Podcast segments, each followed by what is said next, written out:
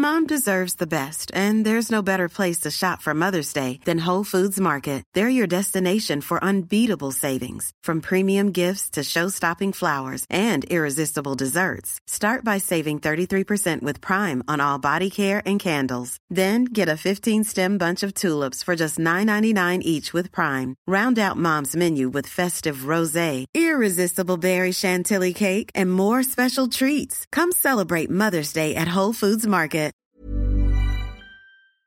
Bonjour, bonsoir, bon après-midi à tous et bienvenue dans ce nouvel épisode d'Histoire de succès qui est d'ailleurs à la base un épisode d'Histoire d'argent avec Asher. Mais je me disais que après tout, on parle aussi énormément du succès d'Asher, qui, vous l'entendrez, est un vulgarisateur euh, sur YouTube et sur les réseaux sociaux à propos des crypto-monnaies. Et vous allez entendre à quel point euh, ce jeune homme, qui est encore tout jeune, hein, vous l'entendrez, euh, a un parcours vraiment très inspirant. Et je trouvais ça assez cool de le vous proposer également dans Histoire du succès, après l'avoir proposé aux auditrices et aux auditeurs d'Histoire d'argent. Un grand merci à vous et bonne écoute de cet épisode. Et là, j'ai monté un petit serveur de jeux vidéo Minecraft qui a cartonné. Ça a été ma première grosse épreuve entrepreneuriale parce que là j'avais 14-15 ans et là on est monté à 120 000 joueurs actifs et un staff de 40 personnes et là c'était un vrai gros management et j'ai appris à manager des gens qui avaient 5, 10, 15 ans de plus que moi parce que ben, le modérateur qui a 28 ans et qui gère le code de ton serve tu lui dis pas tu bosses ce soir non il va chercher sa fille, il va manger avec sa femme, donc tu dois comprendre la problématique, fédéré par le plaisir et par l'envie de construire un truc ensemble plus que par l'argent. Et ça, c'était un gros challenge. Exécuté par qui Fabrice Florent. Fabrice Florent. Bonjour, bonsoir, bon après-midi à toi et bienvenue dans ce nouvel épisode d'Histoire d'argent. Trois vendredis par mois à partir de 6h du matin, on discute avec mes invités de leur rapport à l'argent. Comment le perçoivent-ils? Comment ils le gagnent? Comment ils le dépensent? Comment ils l'appréhendent? Tout simplement. Je suis Fabrice Florent, dans la vie je produis des podcasts d'interviews et de discussions et je crée des contenus. Si tu aimes cet épisode, va donc écouter la bande-annonce pour en découvrir plus sur moi et mes autres contenus. N'oublie pas de t'abonner sur ton appli de podcast préféré, de mettre un cool commentaire et 5 étoiles au podcast sur Apple Podcast par exemple et également sur Spotify et de partager cet épisode autour de toi s'il t'a plu, c'est le meilleur moyen de m'aider si tu aimes mon travail. Tu peux aussi retrouver plus de liens pour rejoindre ma communauté sur Discord, me suivre sur les différentes plateformes et réseaux sociaux ou me contacter dans les notes de cet épisode. Voilà, il suffit d'aller voir les notes. Un grand merci d'avance et bonne écoute. Je crois que tu es euh, l'invité qui est le plus détendu que j'ai eu. Pourtant, tu vois, j'en ai, j'en arrive à 30 là. Et j'ai l'impression que tu es tranquille tu viens pour parler d'argent et en fait, euh, je sens que tu baignes dans. Bah, je parle beaucoup d'argent. je, je, parle vraiment beaucoup d'argent, donc c'est plus un sujet qui me met mal, en tout cas différemment. Hmm. Euh, avant, ça me mettait pas mal parce que j'avais aucune gêne sur ça. J'étais encore plus jeune que maintenant, donc j'étais vraiment très très ouvert. Maintenant, j'ai conscience qu'il y a quand même une façon d'apporter les choses et d'apporter ce qu'on veut dire. Et je sais aussi que j'ai une perception de l'argent qui est vraiment très particulière. Donc, je mets des formes et j'essaye de me faire comprendre parce que si je te disais exactement comme l'argent est dans ma tête, parfois ça peut être un petit peu étrange. Bah, j'espère Mais bien je que tu vas me le. J'espère bien que tu vas me le dire comme ça. Bah, euh, avec plaisir. Avec en fait, s'il y a un endroit où tu peux le dire et où je crois que les gens vont pas venir te juger et encore moins moi, euh, c'est vraiment ici. Donc, n'hésite pas. Euh, Owen, donc, tu es euh, aussi très connu sous le nom de, sous le pseudo de d'Asher.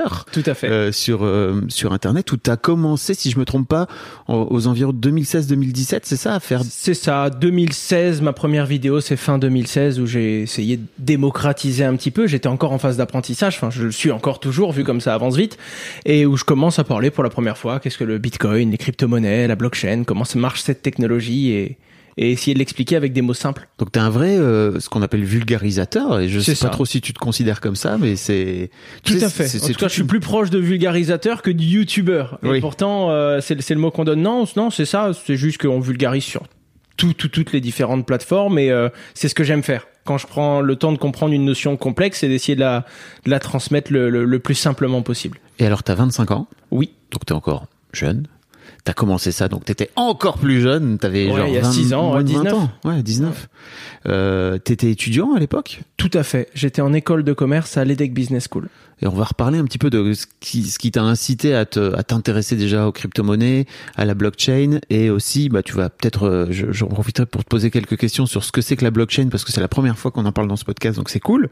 Euh, mais avant ça, il y a une question, il y a deux questions que je pose à tous mes invités. La première, c'est, en fait, si je te dis argent, qu'est-ce que ça t'évoque pour toi au premier abord? C'est un outil. Très clairement, c'est un outil, c'est une capacité, c'est une ressource, c'est c'est c'est quelque chose que qui s'utilise et qui permet de, de réaliser plein d'autres choses. En tout cas, dans le code et dans la société qu'on a définie aujourd'hui, l'argent est simplement un outil. De transaction, donc? Euh, un outil de transaction, un, bouclier, une sécurité, euh, un outil pour essayer d'atteindre un objectif, euh, un objectif que ce soit un objectif de vie ou un objectif professionnel. C'est c'est vraiment c'est ça qui est intéressant. C'est comme c'est une ressource, elle est vraiment euh, modulable en fait. Ok. On peut la programmer, enfin entre guillemets, hein, on peut pas programmer la monnaie, c'est pas ce que je dis, euh, mais on, on peut programmer la monnaie pour se protéger, pour se mettre en sécurité, pour augmenter son confort, pour au contraire sortir de sa zone de confort et s'essayer à quelque chose. C'est c'est vraiment une ressource à utiliser quoi. Et t'as pas la sensation que tu projettes quoi que ce soit d'autre derrière que juste, ok, c'est un outil comme un marteau pour être un marteau? Parce que souvent les gens projettent des choses sur l'argent, tu vois.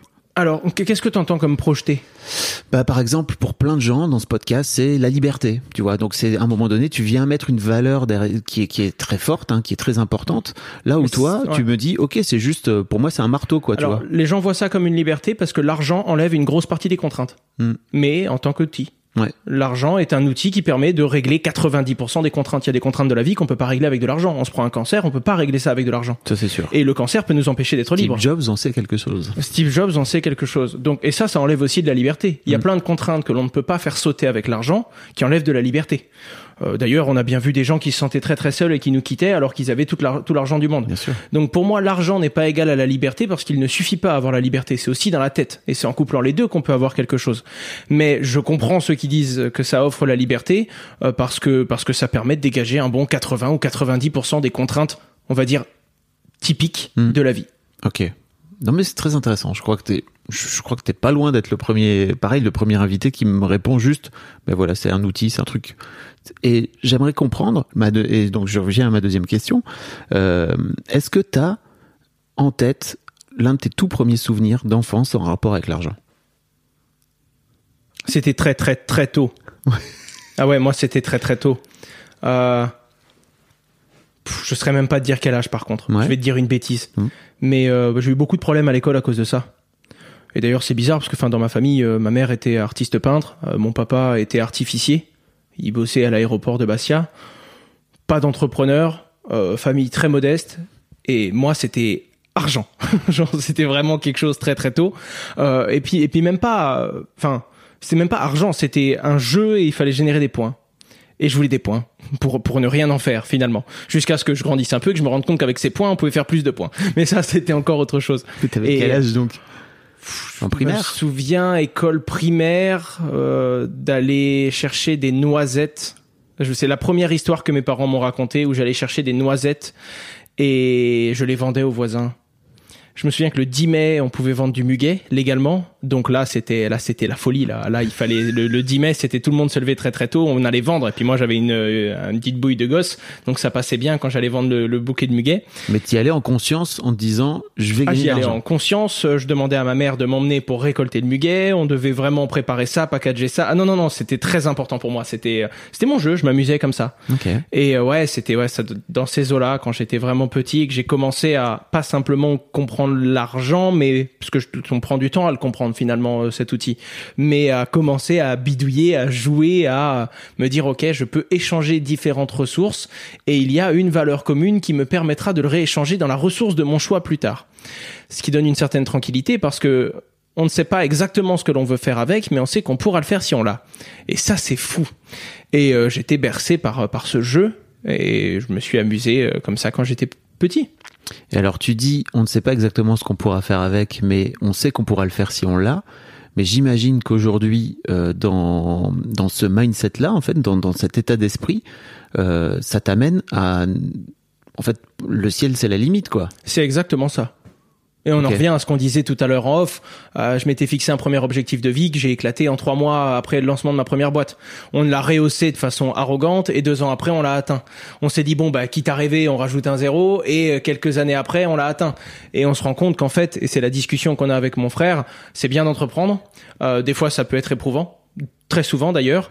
Par contre, il faut pas juste entreprendre pour avoir le droit de relancer une partie quand on en a réussi une, parce que sinon ça ne s'arrête jamais. Et il y a des gens qui veulent se, se dédier totalement toute leur vie, toute leur œuvre à leur objectif. On peut prendre un Elon Musk, un, un, un, un, Bezos par exemple. Euh, c'est pas ce que j'aimerais faire. Euh, Enfin, pour l'instant, parce que je suis encore à- en train d'apprendre à me connaître, je grandis, puis il y a plein de choses qui changent. hein. Ouais. Mon discours il y a trois ans n'aurait pas été le même Ouais. du tout. Mais je me rends compte que dans la vie, il y a une liberté et il y a des plaisirs qui viennent d'autre chose que le travail apporte un outil qui est une ressource financière et qui permet de d'avoir le droit de retravailler encore plus. Et surtout, dès qu'on gagne de l'argent, on a une idée pour utiliser cet argent pour gagner plus. Et euh, enfin, moi, je vois mon rythme de vie. Certes, il a augmenté depuis les cinq dernières années, mais euh, il a pas augmenté autant que mon compte. Pourquoi? Parce que ben, j'ai pas le temps. Parce que je passe mon temps à en faire. Du coup, je peux pas le dépenser. Et euh, il y a plein de petites choses qui me sont arrivées récemment, qui me font réfléchir et qui me font me rendre compte qu'il y a d'autres choses que tout le temps courir après euh, après ça. Et donc, faut comprendre pourquoi on continue à entreprendre. Quand je dis on, c'est avec mon frère, du Ouais. coup. Et on se rend compte qu'il y a quand même d'autres plaisirs dans l'entrepreneuriat, qu'on se sent grandir, on se sent mûrir, on se sent évoluer. Ça, c'est un sentiment que je voudrais garder. On se fatigue, mais faut pas s'user. Et des fois, la corde est très très très fragile. Mais mais je pense que c'est ce jour-là où j'arrêterai, ou du moins je commencerai à planifier l'arrêt d'entrepreneuriat. C'est quand je me lèverai le matin et que je me dis ok, il n'y a plus de plaisir, il y a plus cette ligne d'apprentissage qui m'excitait autant et et cette c'est grisant aussi ce- de vivre tout ça, de rencontrer des gens plus malins que nous tout le temps, de nous challenger le jour où il y aura plus ça et que ce sera plus que on y va pour la fin du mois et pour la fin de l'année ou pour le potentiel exit et l'argent qu'on prendra, à ce moment-là, ça veut dire qu'on le fera pour de mauvaises raisons. En tout cas, des raisons qui ne seront plus suffisantes. Sauf si à ce moment-là, j'en ai besoin pour X ou Y raison. C'est toujours pareil. Hein. on ne peut pas tout planifier avant. Mais on peut avoir d'une bonne raison d'avoir besoin de ressources. Mais voilà. Ok. T'as dit plein de choses là, vraiment t'as t'as- Ouais. t'as- t'as dit plein plein de choses. C'est la T'as- première fois que j'ai un invité qui est aussi calme, il est posé. Non mais t'as t'as 25 piges, je vois bien que ah oui, t'es- là j'ai la niaque toujours. Voilà, c'est ça. ça se sent à 12 000 c'est trop cool. Euh, mais non, t'as dit plein de choses. T'as dit que t'avais entrepris, donc t'as t'es pas juste que euh, youtubeur. euh, on va en parler après, mais t'as plein plein Ah de oui, choses. pas du tout. T'as YouTube, boîtes. c'est 5-10% de notre temps. Voilà. Avec ton frère, donc aussi Tout t'as créé une boîte familiale, ce qui est un vrai truc. Si j'ai bien compris, il y a ton père aussi qui est pas trop loin, c'est ça dans... Il est pas loin il est dans certaines de nos boîtes et même ma maman. En fait, petit à petit, comme ça a commencé à prendre une certaine ampleur, on s'est dit bon, bah, faut qu'on arrive à passer du temps ensemble. Ah oui. Premier constat avec mon frangin, mais Ouais. encore plus vrai avec mes parents, euh, qui commencent à être plus âgés. Ma maman ne travaille plus. Mon papa, lui, a failli partir à la retraite, mais il s'est pris un dernier contrat dans le football parce qu'il aimait trop ça. Ok. Et, euh, et on s'est dit, attendez, euh, pff, le plus important dans, dans l'entrepreneuriat, c'est la confiance et la capacité. On connaît celle de nos parents, donc c'est parfait de bosser avec eux. Et on a commencé à partager deux trois trucs qui étaient sympathiques. Et on s'est dit, mais c'est incroyable, ça change, c'est plus du travail, c'est c'est différent quand c'est avec la famille. Ouais, je comprends. Alors, on, on va on va reparler de tes parents et justement de cette, cette, euh, cet aspect d'entreprendre en famille parce que ça ça m'intéresse très fort. Mais en fait, je voudrais comprendre. euh, tu disais tout à l'heure que tes parents euh, étaient pas du tout euh, entrepreneurs euh, dans l'âme et ils ont pas un parcours d'entrepreneur. Euh, Qu'est-ce que tu as la sensation que tes parents t'ont appris ou t'ont transmis dans leur rapport à l'argent? Parce qu'il y a énormément de transmission entre les générations hein, sur l'argent. C'est très dur parce que ce comportement que j'ai et le lien que j'ai eu avec l'argent ne me, ne me venait pas d'eux. Du tout. D'ailleurs, ça surprenait beaucoup de gens. Par contre, quand je prends du recul, je me rends compte que la façon dont je l'aborde, et c'est très clairement avec les valeurs que mes parents m'ont données. Déjà, il n'y a pas de petite monnaie. Ok. Jamais. Si on commence à se dire, oh, on s'en fout, on peut brûler 5 euros parce que c'est 5 euros. Non, c'est quelque chose de plus profond. C'est pas parce que maintenant t'as 2 zéros de plus qu'il y a une époque où pour 5 euros t'aurais été chercher des noisettes. Souviens-toi de ce moment-là parce qu'il a existé pour de bon.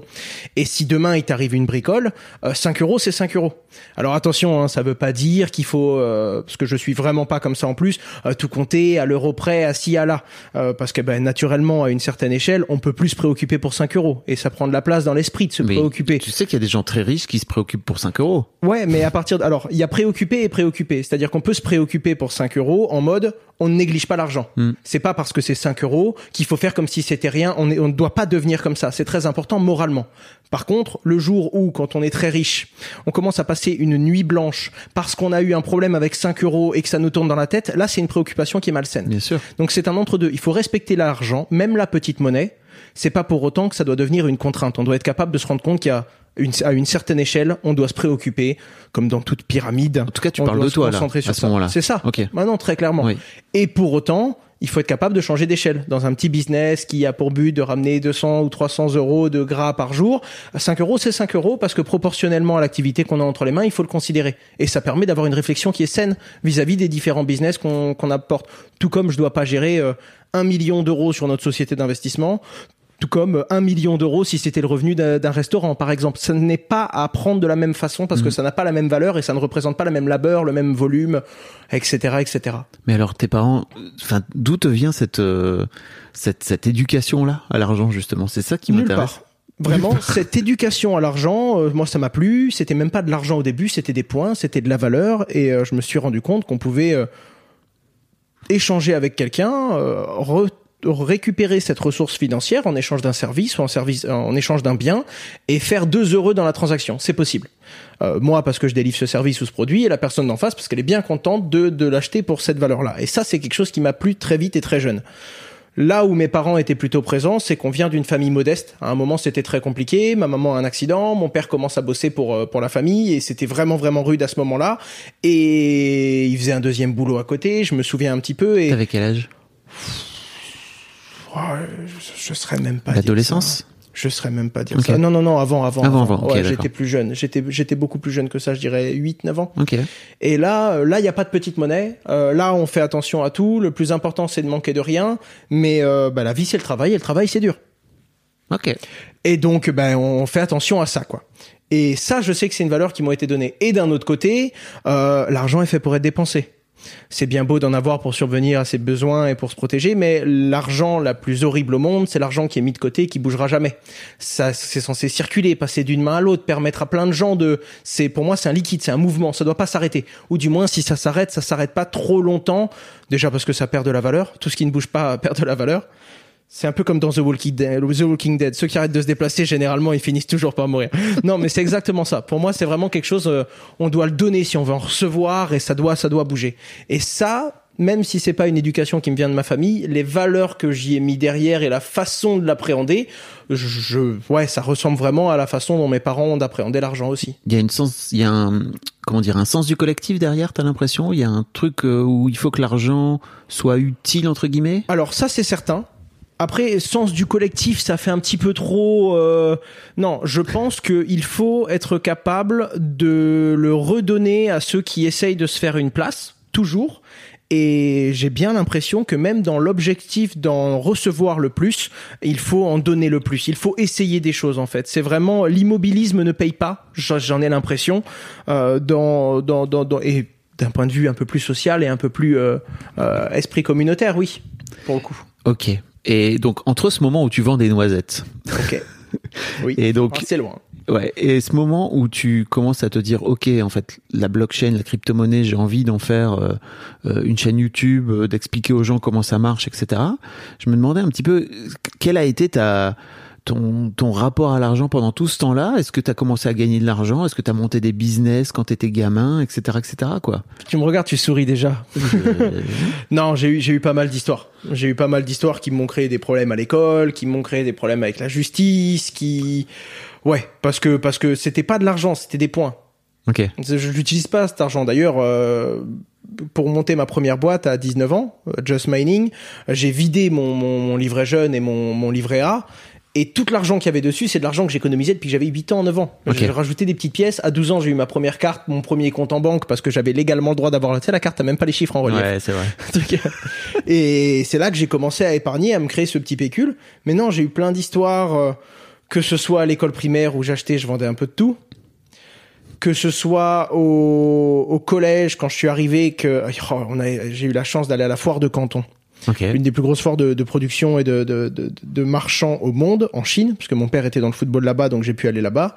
Et à 14 ans, je chope un premier contact qui me donnait le même accès à un catalogue comme AliExpress à l'époque où ça, ça existait pas. Donc là, c'était miraculeux. Enfin, ça devait exister, mais genre, c'était vraiment le début. Du coup, je faisais du dropshipping, entre guillemets, parce que Ouais. j'achetais, j'avais mon stock à la maison et je revendais. Et la batterie pour téléphone portable n'existait pas. C'était un concept. Alors moi, le truc, je le vendais 45 euros, je l'achetais 2,80 euros. Oui, j'avais encore un petit peu... Les marges éthiques, c'était pas ça quand j'étais au collège. Et du coup, bah, je commençais à payer d'autres élèves pour revendre, parce qu'on découvre qu'il y a des cercles de confiance. T'avais montré une pyramide de Ponzi, quoi. ah, Bah, Ponzi non, parce que le Ponzi, c'est une personne Oui, qui pardon. prend et moi, je distribue. Ouais. Et je donnais très, très, très généreusement des commissions exorbitantes à toute personne qui voulait revendre pour moi, parce que je voulais automatiser le truc là. Waouh. Et le scaler. Après, quand il y a eu ça, euh, bah, gros, gros problème avec l'établissement. J'ai failli me faire virer. Parce que, parce que ça commençait à ramener plusieurs milliers d'euros par mois, collège. Donc moi, j'étais là, stockage, garder ça, les stocks. J'avais plus du tout, qu'est-ce que je m'en foutais d'aller en cours. Et tes parents, ils disaient quoi? Mes parents ils disaient rien. Mon papa était très très loin, ma maman était concentrée à gérer deux enfants à la maison et moi j'étais euh, très très Tu faisais focus un peu ton sur la dans- discrétion. Ouais, c'est ça, tu faisais Je- ton je- truc dans ton coin. Je faisais des points.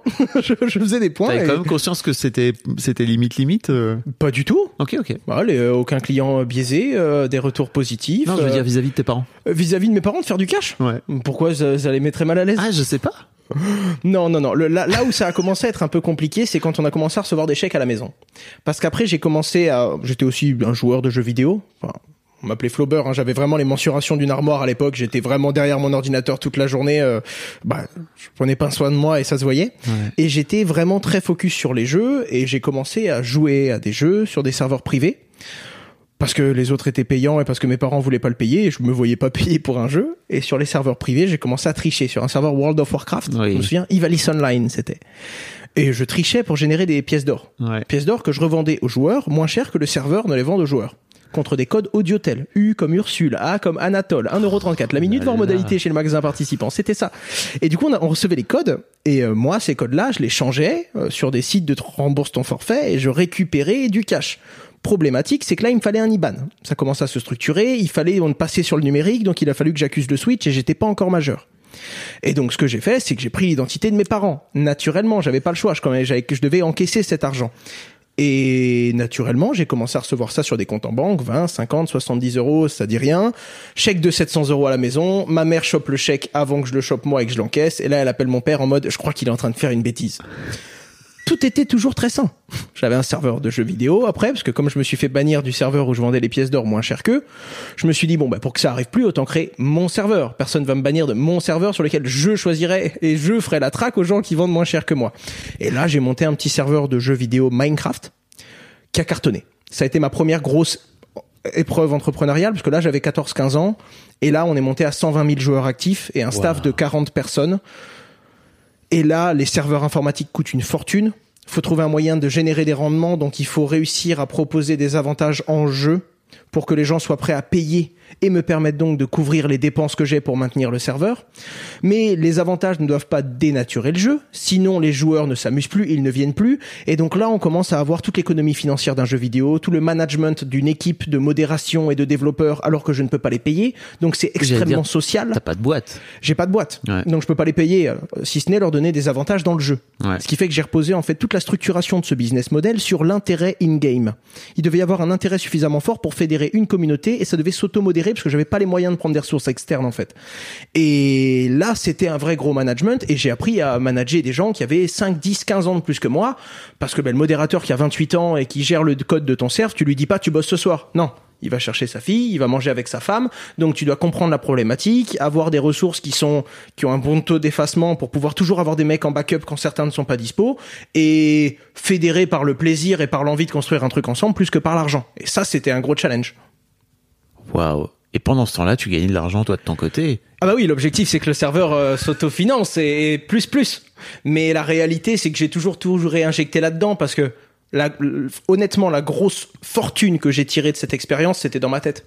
T'as gagné combien d'argent? Rien du tout, Oui. quelques milliers d'euros, 5, 10, même pas, même pas 10 000 je pense en 5 ans ou 6 ans. Ouais. C'était ridicule. Dans ta poche, tu veux dire, mais globalement. Euh, ah, globalement, Ouais. Ouah, c'était ça. Il y avait des moments où le serveur me coûtait 700 euros par mois et où je devais les sortir à l'époque où je voulais vraiment le développer et que je remettais tout dans le budget, marketing, Ouais. la com et tout. Mais la réalité, c'est que ça coûte plus rien. Aujourd'hui, le serveur, il tourne encore. Ouais. Ça a coûté 80 euros par mois à faire fonctionner, peut-être 60, c'est ridicule. Mais il y a plus grand monde dessus, mais c'est une belle histoire, quoi. C'est quelque Ouais. chose, c'est un serveur de jeu qui est resté là 10 ans. Et je recroise, on a dans, on a dans une de nos boîtes, un de nos développeurs, c'était l'un des modérateurs qui m'a aidé à l'époque. Ah oui. Il est rejoint en CDI une de nos structures, Mm. alors que je le fréquentais quand j'avais 14 ans. C'est incroyable. C'est très marrant. Là, c'est vraiment, c'est vraiment atypique, ouais. J'ai l'impression que tu étais en train de tester un peu euh, l'expérience. Enfin, tu étais en train de te monter aussi une expérience de OK, en fait, moi, demain, je vais devenir entrepreneur. T'as jamais eu en tête de devenir salarié dans ta vie, j'imagine? Je- Oui, parce que j'aimais bien. Au bien. début, je faisais des stages, beaucoup. Euh, En fait, j'adore la hiérarchie. Hmm. Euh, j'ai pas besoin d'être à la tête. J'ai besoin d'être partie prenante. D'ailleurs, euh, plus j'avance, plus je me dis attends, le mieux c'est d'être actionnaire, c'est pas d'être opérationnel, d'être CEO, d'avoir le oh c'est le boss de non non le boss c'est celui qui charbonne. L'actionnaire il est bien. Celui qui charbonne c'est différent. Non, euh, je me rends compte que j'avais besoin de mettre les mains dans le cambouis. Et je me rends compte également que si on veut être euh, le, le grand chef d'un chantier qui crée des grandes surfaces, qui crée des appartements, des immeubles, eh ben il faut avoir coulé du béton, il faut avoir fait les petites tâches, faut avoir mis les mains dans la merde pour savoir comment gouverner des gens qui mettent les mains dans la merde. J'ai jamais fait d'aussi bon recrutement que quand je recrutais des personnes sur des compétences où j'étais correct. Je Ah dis oui. pas, l'objectif c'est pas d'être plus compétent Mhm. qu'eux parce que ce serait une bêtise. On doit toujours recruter des gens plus performants que soi-même, en tout cas sur des tâches bien précises. Et moi, j'étais moyen, moyen plus quand ça se passait bien. Donc j'avais cette compétence d'être un peu moyen partout, de bien juger les gens avec qui je bossais, mais d'être moins performant qu'eux.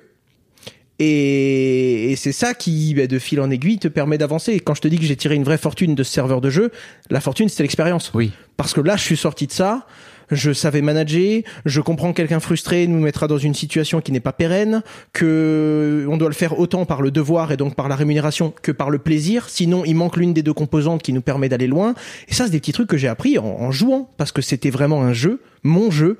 Et du coup, je mettais une énergie qui était folle, qui était démesurée et qui me faisait apprendre facilement parce que je m'amusais. Ce n'était pas une contrainte, ce n'était pas une corvée. Et c'est comme ça que j'ai fait mes plus grosses leçons de vie, je pense. Alors, j'imagine que quand tu découvres la crypto-monnaie, là, en mode jeu, alors là, t'étais servi, quoi. Parce que pour le coup, c'est c'est de l'argent qui se crée sur l'ordinateur en plus parce que j'imagine que t'as- tu m'as tout l'air d'a- d'avoir un bon passé de nerd euh, tu, tu à, à quel moment de à quel moment tu découvres les crypto-monnaies? Euh, première année d'école de commerce. Mon premier stage, je vais dans la boîte de mon frère, qui galère un petit peu à l'époque. Et il y a un de ses devs, qui au passage est l'un des associés fondateurs de ma boîte Just Mining, et qui me dit, mais attends, toi, t'es dans Minecraft, t'es dans les points, tu vendais des trucs au lycée, t'as fait n'importe quoi, t'es, j'ai eu des embrouilles sur des sites de Paris, enfin bref, des trucs de fou, tu vois. Et il me dit, et tu sais pas ce que c'est le Bitcoin? Je fais, non, c'est quoi? Il me fait, c'est une monnaie qui s'échange sans tir de confiance, genre, il y a pas de banque centrale. Je fais, mais alors c'est qui qui sécurise les transactions, qui va vider mon solde, qui sécurise mon portefeuille? Il fait, bah c'est les autres utilisateurs. Je lui dis, non, non, c'est ça, c'est, non, ça c'est la tontine africaine, ça marche pas. Et il fait, si, si, ça, ça marche, tu devrais regarder. Moi, tranquille, je regarde ça et tout. Et euh, le lendemain, il me demande si j'ai regardé, et je lui dis, ouais, vite fait, mais j'ai pas été trop loin. Pire to pire, caché Electronic System, trop compliqué, blockchain, pair à pair. Enfin bref, c'était, Mhm. j'étais perdu, j'étais nul en anglais, donc Google Traduction m'aidait pas vraiment. La, la chaîne de blocs. Et, et là, il me dit, ouais, mais t'as vu les cours, la variation entre hier et aujourd'hui, il a pris 10%. Je fais quoi? Attends, il manquait une composante euh, stimulus. tu vois, genre. euh, et, et là, je regarde, et là, je commence à m'amuser. Alors là, tout de suite, hein, même sans réfléchir, sans aller plus loin, j'en achète. Et je rentre vraiment par le biais de la spéculation. C'est le truc qui m'a donné envie d'y aller fort. Et là, du coup, je me dis, bon, il faut quand même que j'essaye. Je vais pas acheter un truc sans savoir si c'est bien sécurisé, décentralisé, s'il y a pas un bonhomme qui appuie sur un bouton, il vide mon solde. Enfin, c'est de l'argent, quoi. Ouais. Et là, je lis le, le, le, le white paper de Bitcoin. Je comprends pas tout, mais ça m'a l'air bien, bien fait. Et surtout, je bidouille. Je me crée deux portefeuilles. J'essaye d'envoyer un Bitcoin d'un portefeuille, enfin un Bitcoin à l'époque c'était 0,2 ou 0,3 Bitcoin d'un portefeuille à l'autre. Quand je l'envoie, j'essaye de couper Internet, voir si ça le duplique. Je regarde dans la blockchain comment est-ce qu'on peut bidouiller. J'essaye de. Impossible. Il y a rien à faire. Le Ah, truc est béton. Vraiment béton. Et du coup, là, je commence à me renseigner. Comment ça marche? Qu'est-ce que c'est? La décentralisation. Pourquoi? Et là, je, pour la première fois, j'ai ce sentiment de oh putain, le truc de fou. Tu vois? Le mais c'est de l'or en fait. Pourquoi les gens disent pas que c'est de l'or et pourquoi les gens se comportent comme si on s'en fout et je vais sur des forums, il y a quelques bonhommes, quelques des petites communautés qui disent mais c'est incroyable, vous vous rendez compte de la puissance du truc? Et il y a la, la majorité, 99,9% des gens, les gens à qui on en parle déjà et qui disent ah oui, ça me parle et qui s'arrêtent pas à juste c'est une monnaie numérique. Mm. Et et là, j'en parle à plein de gens qui me disent non, c'est pourri, non, c'est de la spéculation, non, ça fait que cracher, non, c'est nul. Et je leur dis, mais vous avez pas compris. Enfin, je, je, je vous dis la puissance de l'outil et vous, vous me dites, ça a baissé hier. Vous, votre réponse n'est, on parle de la décentralisation pure et dure, quoi. On enlève les intermédiaires et ça marche pour l'un des pires exemples au monde, la finance dont on connaissait les potentiels déboires, dont on connaît l'historique avec 2008 et d'autres, Bah oui. dont on, enfin, Bretton Woods, on n'en reparlera pas, hein, Mm. mais, et, sur un endroit où le problème est identifié, où il n'y a pas de solution, il y en a une qui vient d'exister, et personne raccroche les wagons, quoi. Et donc frustré. C'est pour ça que je créais ma chaîne YouTube, parce que j'avais besoin de parler à des gens qui comprenaient ou qui étaient plutôt d'accord avec le c'est génial. Enfin, l'outil, je parle pas de Bitcoin ou d'une autre, je parle de c'est incroyable. Ça, c'est incroyable. Et petit à petit, ben, au lieu d'être fou dans mon coin, j'avais quelques fous avec moi, mes premiers abonnés, et jusqu'au jour où, ben, du jour au lendemain, tout le monde s'est dit, mais en fait, c'est ouf. Et j'étais déjà là. Donc bon timing, en plus d'avoir vu le truc au bon moment. quand du jour au lendemain pour toi? 2017. Ok. 2017, euh, je me souviens, j'ai enlevé cette vidéo et heureusement parce que maintenant je fais attention, j'ai Mhm. compris qu'il y avait derrière la responsabilité financière, attention, disclaimer, ceci n'est pas un conseil financier, tout ce que je pourrais dire ne pourra pas être retenu contre moi. Non, je- Bah Mais oui. euh, en, en gros, tu as le, enfin, il y avait des moments où je disais, vendez votre maison, vendez votre voiture, vendez tout ce que vous avez chez vous, achetez de l'éther vite. Vite, le truc il y a trois balles, c'est un miracle, ça n'arrive dans votre vie, dans une vie, ça, ça, ça n'arrivera pas. Euh, plus jamais. Et le truc, euh, trois semaines, quatre semaines après, après, il a 75 euros pièce. Et là, c'était plus des abonnés que j'avais. J'avais des business angels, euh, j'avais des gens qui me suivaient jusqu'à la mort. Il y a des gens qui m'ont dit, mec, euh, j'ai mis 10 000 euros. Pardon? Pardon Mais moi, j'étais là, j'avais gagné 2000 euros avec mes conseils. Et j'avais des abonnés qui m'appelaient en mode, bah écoute, euh, relativement intéressant ce que tu... Bah là, je suis sur mon premier x30, euh, sympa. Pardon J'imagine que ça t'a frustré aussi, toi le, toi le gamer qui était là. Ah ouais, donc il y a des mecs. t'es frustré très rapidement, mais la réalité, c'est que quand t'as une moyenne d'âge, enfin, j'ai 19 ans, moyenne d'âge des gens qui me suivent sur YouTube, 45. Oui, mais j'étais pas un daron de 45 balais. Et oui, mais si j'avais été capable de mettre les 10 000 euros, euh, j'aurais été capable de prendre les 300 000. J'ai- J'en étais pas capable. Tout autant que j'ai pas envie d'être responsable euh, des pertes des gens, je ne suis pas responsable de leurs gains. Point. Ok. Aussi simple que ça. Et Déjà à surtout- 19 piges, t'as cette. euh, euh, très clairement, sinon on n'avance pas, on dort pas, et puis ça tourne la nuit, on fait que tourner, tourner, tourner, tourner. Non, maintenant j'avais plus mes 2-3 000 balles, maintenant j'en avais 7-8 et je pourrais maintenant faire mon x30. Des opportunités, il y en aura toujours. Avoir peur de rater le train, c'est frustrant. Euh, se dire qu'il y aura toujours un wagon qui va passer demain, c'est vrai. Il faut être capable de le voir, mais il y en a toujours un qui va passer. Donc cette, euh, ce, ce- non, ce mais sentiment de rater le ça truc. te vient ce truc à 19 ans? Toi en plus qui est un peu dans ce truc de gamer, tu vois. Enfin tu vois, j'essaie de comprendre un petit peu. Toi qui est un peu dans ce truc de gamer, d'avoir envie de gagner plus, etc. Euh, d'avoir assez rapidement et avoir tout de suite cette euh, clarté d'esprit, tu Ah, mais vois. y a pas de secret. Je me suis ramassé. et J'ai, j'ai, euh, désolé, excuse-moi pour l'expression, parce Ah, mais qu'elle elle est horrible, hein, mais j'ai bouffé de la merde encore et encore et encore. C'est-à-dire que j'ai essayé de monter un premier serveur, ça avait pas marché. Un deuxième, il y a eu un échec. Un troisième, il y a eu un problème. Euh, quatrième fois, j'ai été sur un autre serveur, j'ai triché, je me suis fait bannir. Euh, puis j'ai monté le mien, ça a pas marché. Puis j'en ai remonté un, puis là ça a fonctionné. Puis, enfin. Euh, 1-0, 1-0, échec, on recommence, on tombe, ça fait mal, on se relève. Maintenant, je tombe différemment. Je tombe, quand je tombe, ça me fait moins mal parce que maintenant, je me mets du bon côté. Tu vois, c'est ça, encore, encore, encore, encore. Je galère pendant euh, des années et des années à mettre 3000 euros de côté. Euh, je fais 4 clics. En 3 mois, je monte une chaîne YouTube. pas- Je passe de 3 à 10. Eh, je vais pas regarder. Lui, il est passé de 10 à 300. Hein. Ouais, je comprends. Eh, enfin, reste calme. Tu viens de faire en quelques semaines ce que tu as fait en plusieurs années. Il y a toujours mieux. Hein. Et puis de toute façon, tu pourras toujours te lever le matin et dire oh putain, j'ai moins d'argent qu'Elon Musk. À partir de là, ça sert à rien de penser à ça. On regarde ce que t'étais hier, ce que tu peux être demain, et sinon tu te mets toujours dans une échelle de frustration. De, c'est l'ego quoi. L'ego, il doit te servir de moteur. Il doit te tirer vers l'avant. Le jour où c'est une pierre que tu traînes tous les jours derrière toi et qui te frustre et qui te rend euh, aigri. Un peu comme la fatigue, quand tu l'accumules trop, ça aussi c'est un autre fluide intéressant. Ben c'est c'est c'est dommage parce que c'est vraiment une énergie que tu- qui peut être positive l'ego si on travaille bien et si on est capable de se dire ok une marche après l'autre, tu peux monter les escaliers mais si tu essayes de le faire en un saut t'es mort, t'y arriveras jamais. Et ça, ça devient d'où Ah, je, Je sais pas. je sais pas. Non mais si, c'est trop intéressant parce non que. j'ai pas de Ben, c'est drôle parce que ce que tu me disais tout à l'heure, c'est vrai que ça vient pas de mes parents ce rapport à l'argent, mais je te donne un exemple. Je monte une première société, ma chaîne YouTube, je fais des investissements, ça rapporte gros. Euh, je lance ma boîte, on fait 300 000 euros de chiffre d'affaires le premier mois. C'est mon frère qui m'expliquait, parce que moi je savais même pas ce que c'était une entreprise. Hein. Lui qui avait une boîte depuis trois ans, qui était aidé, qui galérait, qui a raté deux campagnes de financement, il me dit mec, tu ne te rends juste pas compte de ce que tu as fait, ça te dépasse. Et d'un autre côté, mes investissements perso qui étaient passés de 3 4 000 euros à presque 40 000 balles en quelques mois, euh, où j'en parlais à mes parents et mes parents étaient sur le, sur les genoux. Et puis mes parents m'ont toujours entre guillemets fait confiance dans le sens où mon père, je l'ai convaincu d'acheter du Bitcoin. Il a mis 500 euros sur le Bitcoin quand le Bitcoin coûtait 300 balles. Donc il a acheté 1,5 Bitcoin pour 500 balles. À Aujourd'hui, il coûte. Euh, Aujourd'hui, il coûte 21 000 et il est monté à 60, euh, 70 000 dollars pièce. Ok. Et là, mes parents me suivent. Mon père, du coup, son petit truc de dire, mec, ton portefeuille doit être. Je fais, ouais, papa, il est dans la folie là. Et il y avait ça. Et quand j'ai gagné beaucoup, avant de lancer Just Mining et avant d'entreprendre, euh, j'ai eu une discussion avec mon père. Et mon père, il me dit, écoute, là, tu peux t'acheter une jolie voiture. Tu peux, euh, sinon, aller te faire des vacances, aller mettre les pieds dans le sable et dépenser l'argent que t'as gagné. T'aurais le droit, tu l'as mérité. Euh, mais tu peux aussi garder les pieds sur terre, rester concentré en cours parce que pour l'instant ça n'a pas encore changé ta vie. Euh, essayer de monter ta boîte en travaillant sur les heures que tu as disponibles et essayer de créer de la valeur. Tu as réussi à en capter, tu étais au bon endroit, au bon moment, tu en as capté. Maintenant essaye d'en créer. Les deux choix sont possibles. Mais si tu essayes d'en créer, peut-être qu'un jour tu te lèveras et tu auras le sentiment que tu l'auras mérité. Et peut-être que être au bon endroit au bon moment et gagner de l'argent, ça peut arriver à tout le monde. On peut tous aller graster un astro euh, et, et gagner Ouais. de l'argent demain. Mais être capable de créer de la valeur, ça c'est une compétence. C'est un travail. C'est dur, c'est long, c'est chiant. La vie c'est le travail, le travail c'est dur. Et ça, tu vois, c'était quand même lui.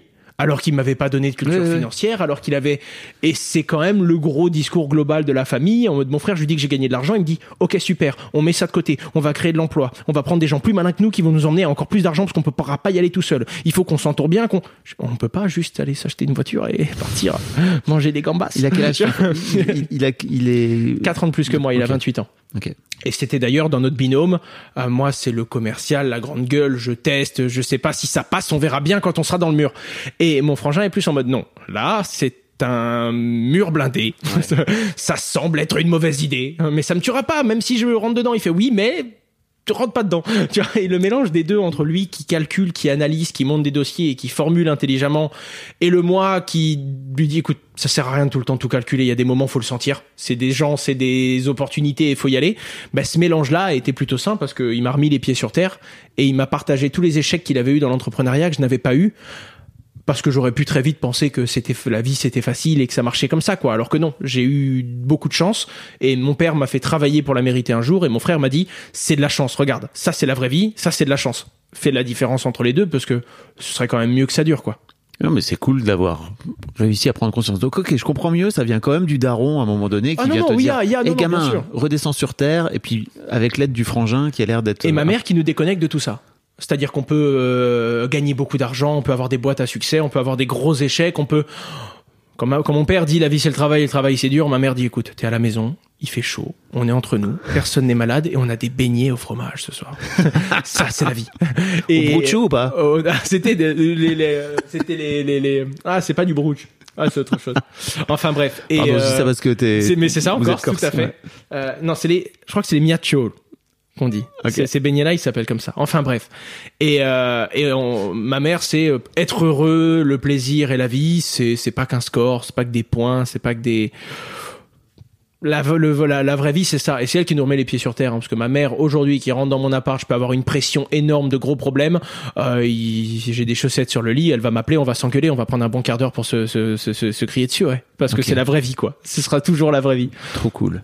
Alors justement, tu me dis que t'es un peu saoulé de en off. Là, je viens de faire une pause pour euh, éponger mon sol parce que j'ai fait tomber mon verre. Je suis un con. Bref, Euh, et tu me dis ouais, ça me saoule euh, parce qu'effectivement, on t'amène toujours à, à parler de la blockchain. Euh, mais j'aimerais bien juste qu'on fasse un petit segment, tu vois, cinq minutes pour Bien sûr. expliquer un petit peu.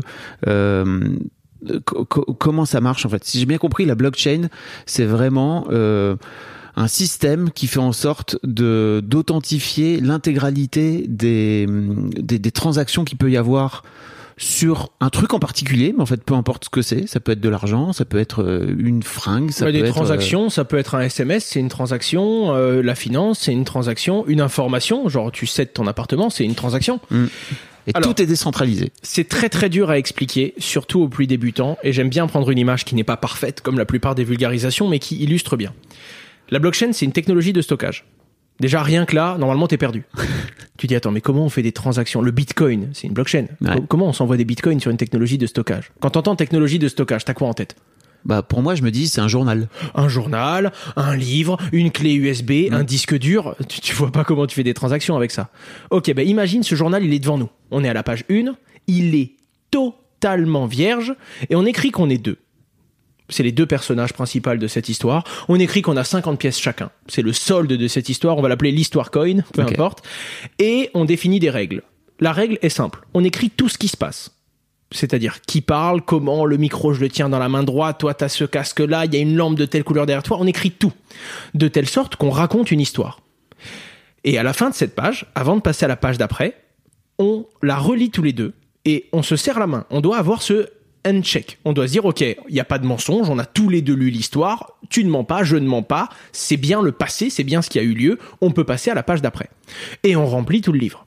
Le truc qui est intéressant, c'est que même si c'est du stockage, si à un moment euh, on se demande mais à qui est ce café sur la table, on va savoir non seulement qu'il est à moi, mais que la tasse t'appartient, que tu me l'as servi, mais que c'est moi qui le consomme, et que je l'ai déplacé trois fois d'un point A au point B, du point B au point C, et c'est pour ça qu'il est là maintenant. Tu as l'historique qui va avec, l'histoire, le contexte, pas que le café est là et il est tiède.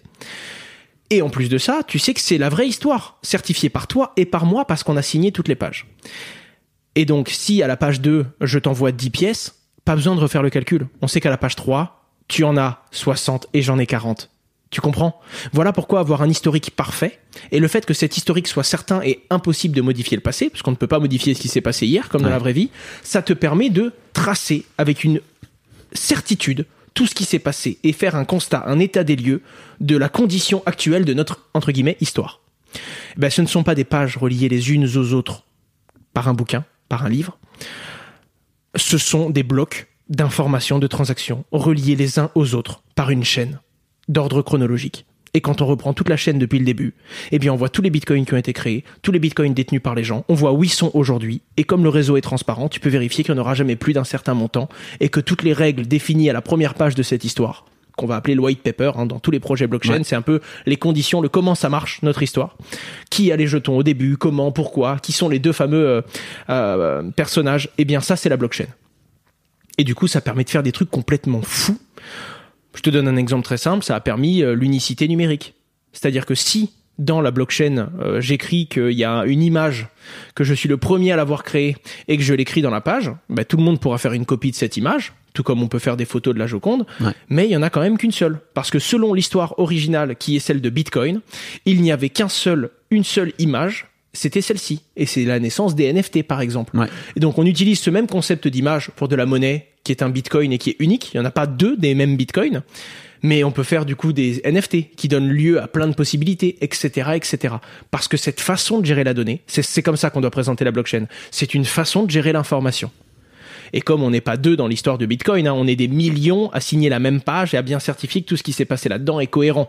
Que celui qui a deux Bitcoins n'essaye pas d'en dépenser trois, par exemple Ça marchera pas. ça marchera pas. Et en plus de ça, la nouvelle page est écrite par quelqu'un au hasard. Un mineur de crypto-monnaie. On dit mineur, mais c'est un ordinateur qui va faire un calcul et qui va au hasard tester des combinaisons jusqu'à trouver la bonne réponse. Et comme c'est au hasard, tu sais pas qui sera le prochain mineur qui va écrire la prochaine page.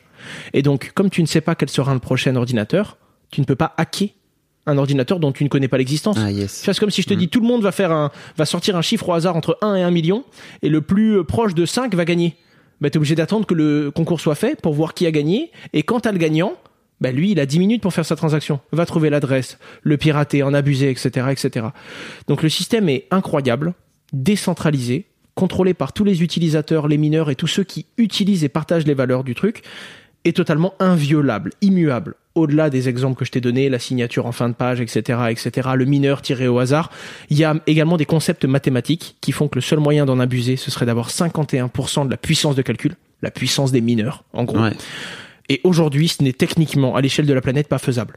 Pour plein, plein, plein de raisons, comme par exemple, pour avoir 51% de la puissance, faut 51% de l'énergie. L'énergie est une unité qui n'est pas falsifiable. Va brancher 25 millions d'ordinateurs demain matin, toi, bonne chance. C'est du gros travail. Ensuite, faut du tôt. matos spécifique, impossible à avoir. Bref, ils ont fait un système qui, de bout en bout, est résilient, antifragile. À chaque fois qu'il y a un problème, il met à jour et il est encore plus résistant. Et ce, depuis 2008. avec un meilleur temps de fonctionnement, ce qu'on appelle un uptime, que Google, Twitter ou Amazon réunis.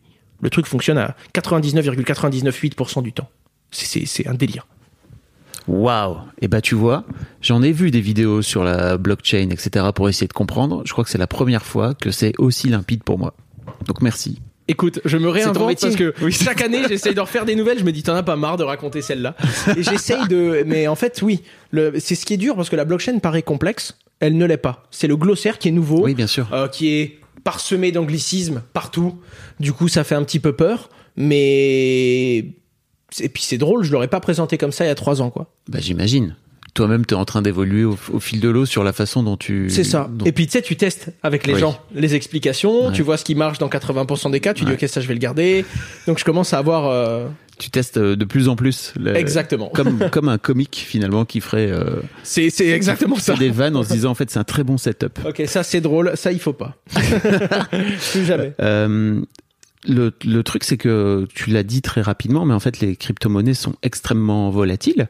Tout à fait. Euh, elles, elles ont, comme tu disais tout à l'heure, euh, quand euh, quand t'as commencé, euh, le Bitcoin s'est changé. Alors, je sais plus combien t'as dit. 300 dollars, un peu moins de 300 dollars la première fois que je l'ai vu. Le truc est monté jusqu'à plus de 70 000, c'est ça? il est redescendu 67 000 dollars. En fait, il a fait plein de cycles. Depuis que je l'ai connu, il a fait 300 dollars. Il est monté derrière à 20 000. Il s'est pété la gueule à 4000, il est monté derrière à 67 000 et là il est vers les 21 000. Hmm. et ça peut cracher euh, du, jour au lendemain ou quasi quoi. Ça... Comme c'est totalement décentralisé, ils peuvent pas suspendre sa cotation à la bourse. C'est de l'achat et de la vente. Et pour le coup, même si tous les échanges de crypto-monnaies de la planète ferment, il suffit que toi et moi on ouvre un site, que toi tu dises, eh moi je veux bien l'acheter à ce prix-là, et que moi je te dise, ben moi je veux bien le vendre à ce prix-là. On fait une transaction, on a défini le cours du Bitcoin dans notre environnement. Donc tant que les gens peuvent accéder à Internet, qu'ils soient euh, japonais, chinois, américains, africains, européens, peu importe. À partir du moment où on peut accéder à Internet et dialoguer avec d'autres personnes, on peut échanger des bitcoins et définir un cours. Ce qui fait que son vrai prix, c'est l'offre et la demande. Si Bitcoin est à 21 000, c'est parce que là, maintenant, tout de suite, euh, les gens sont prêts à l'échanger, à le vendre et à l'acheter à ce prix-là. Ce qui fait que si tout le monde vend, même sans raison, mouvement de panique, le prix baisse. Si tout le monde achète, même sans raison, mouvement de confiance, le prix monte. Et donc naturellement, bah, quand les gens s'y intéressent, que c'est surmédiatisé, il prend beaucoup de valeur. Et puis bah, quelqu'un qui a acheté à 10, qui voit le truc à 70, il vend. Et quand il vend, ça baisse. Quand ça baisse, les gens ont peur, les gens paniquent, ils vendent. C'est la vraie offre et demande. Ce qui fait que ça peut se péter la gueule et il y aura pas de banque centrale pour euh, limiter ou pour artificiellement corriger le. Non, ça doit baisser, ça baissera. Point barre. Ça doit monter, ça montera. On pourra pas l'arrêter c'est la vérité de l'offre et de la demande du marché et de, de, de, de toute façon c'est ceux qui sont prêts à l'acheter pour. On dit que Bitcoin n'a de valeur que la confiance qu'on lui porte. Est-ce que tu as la sensation, toi, est-ce que tu as le souvenir, toi, parce que tu disais tout à l'heure que vous avez monté une boîte donc de, de mining avec, euh, avec ton frère, euh, et que vous avez éclaté vos, vos objectifs euh, en trois mois. C'était quoi en fait déjà cet objectif à l'époque, tu t'en souviens C'était des objectifs perso. Ok. Ouais, là pour le coup, et quand je l'ai éclaté, c'était même pas avec ma société. La société, c'était beaucoup de travail et peu de revenus. Ok. Parce que bah, t'as fait 300 000 euros de CA, tu marges à 20%, euh, tu découvres que t'as des problèmes, tu dois recruter, charges sociales, patronales, impôts sur les sociétés. Enfin, la, la vie c'est c'est pas aussi simple en fait. Mm. Et à la fin, à la fin de l'année, il nous reste quoi? 7 000 euros de gras sur les comptes. On fait mais qu'est-ce qui s'est passé? On a fait 304 CA et on a 7 000 euros. Oui, mais on a fait vivre des gens pendant tant de mois, on a cotisé pour notre chômage, nos impôts, on a bref. Mais euh, la boîte au début ça nous rapportait pas d'argent. C'était une bonne école. Là, maintenant, on commence à optimiser parce que bah, tu fais des switches, tu quittes le hardware, tu vas sur du software plus scalable, international. Enfin, tu commences à savoir travailler ton EBITDA. Mais à l'époque, c'était plus personnel. Mais les plus gros revenus que j'ai fait dans ma vie, c'est sur mes investissements perso. Et je dis bien investissement et pas trading, parce que je suis pas trader. Hein. Acheter, vendre, acheter, vendre, non. J'achète, je conserve, je sens bien un nouveau projet, je prends position et je tiens 4-5 ans. Ah, c'est, t'as pas eu de, comment ça T'as pas eu du tout de de, de, de rentrée spéculative dans le avec le Bitcoin? Alors j'en ai eu, mais il y a rentrée spéculative et rentrée trading. Ouais. Moi, c'était plus bon père de famille. J'en achète, j'y crois, je le conserve. Okay. Je suis pas genre je l'achète, j'ai vu dans la courbe que le MACD va croiser ça. Du coup, si ça tape la résistance, je revends. Non, ça c'est le métier de chartiste. C'est un métier de trader. C'est pas mon job. Mon job à moi, c'est de la constitution de portefeuille. Donc oui, il y a quand même de la gestion d'actifs, mais je prends des positions, je les tiens long terme. Les clients qui viennent chez Just Mining, c'est pas pour qu'on se mette derrière les courbes et qu'on prenne des positions toute la journée. Non, on constitue leur portefeuille. À certains moments, on va diminuer l'exposition à quelques actifs, et quand on sent qu'il faut, on va rouvrir la voilure pour essayer de prendre un maximum de vent dans nos ailes en fait. Mais on est plus là en mode, on va se constituer un patrimoine crypto et on va le travailler à travers X années. C'est pas du, euh, bah en fait, euh, j'ai vu la courbe et parce que ça part là, je pense que ça va faire ça. Du coup, on vend et on rachètera demain matin. Non, on est vraiment sur une euh, une unité de temps qui est beaucoup plus longue et on ne veut pas être des traders. Nous sommes des investisseurs. Ok. Est-ce que donc à titre perso, euh, avec tes investissements perso, il y a un moment donné où tu t'es dit, ok là, ça va, je j'ai passé un cap et l'argent pour moi c'est bon. Six mois après le début, Waouh. six sept mois. T'as en tête combien t'avais gagné Si c'est pas impersonnel, j'aime bien parler d'argent parfois ici, mais je sais pas si à mon ton... âge, ça devait être, euh, je devais avoir 3 ou 400 k de gagner sur 6 mois à 19 ans.